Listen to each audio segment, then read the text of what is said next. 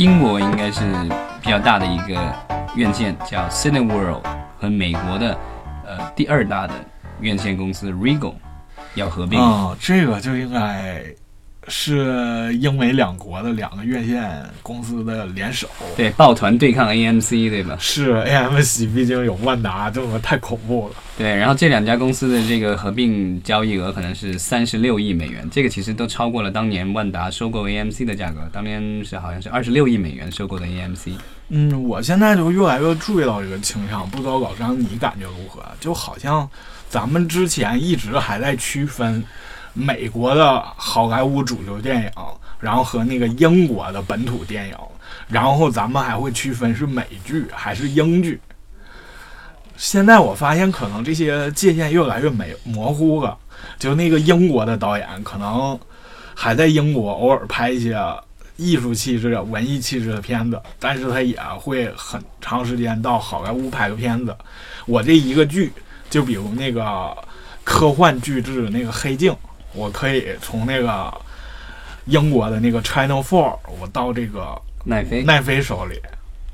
演员更是了，我今天演完沙翁戏，然后我可能明天我就飞到好莱坞去，我多赚点钱，我赚了钱之后回来再演沙翁戏。但这个是我觉得也是没有办法的，因为英国的本土市场毕竟太小，嗯然后英剧和英国电影它的受众毕竟有限，所以它能够支付的这酬劳和资金也有限。那演员他如果想扩大自己的市场和影响力，然后赚更多的钱的话，他没有办法都必须去演一些美国的电影或电视剧。是这个我而且而且英国人，我觉得英国演员有一个特别棒的地方在于，呃，他们因为本土市场小，嗯所以他们会愿意去学各种口音，然后所以他们可以讲澳洲口音，可以讲美式口音，而且基本上英国的大牌的这些演员，他们必备的技能之一好像都是能够非常流利的讲出美式口音来，对，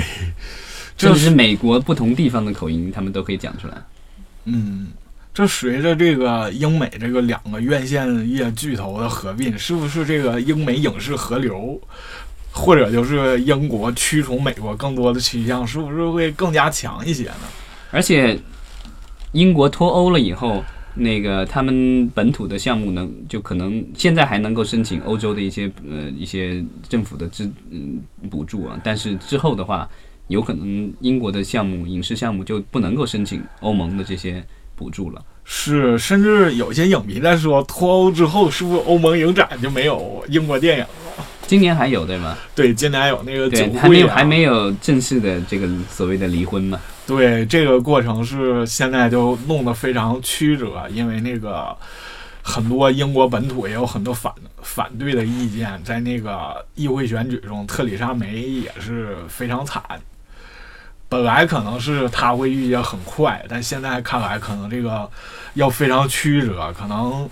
英国为了尽快脱的话，脱欧能够两年之内如期分手，也会多支付一些成本吧。对，然后现在这个时节去收购这个就是是英国的一个院线公司，我觉得它也是因可能因为就现在英国的资产因为脱这个脱欧事件，然后变得比较廉价吧。嗯，感觉这么看来，我倒是想到了，他脱了欧了，可能会更加和美国抱团儿。对啊，然后他们俩合并起来有九千五百四十二个屏幕，然后 AMC 可能大概我印象当中有一万一千个左右的屏幕，所以其实他们合并了以后，比 AMC 的这个还是要稍微少一点，但是已经很接近了。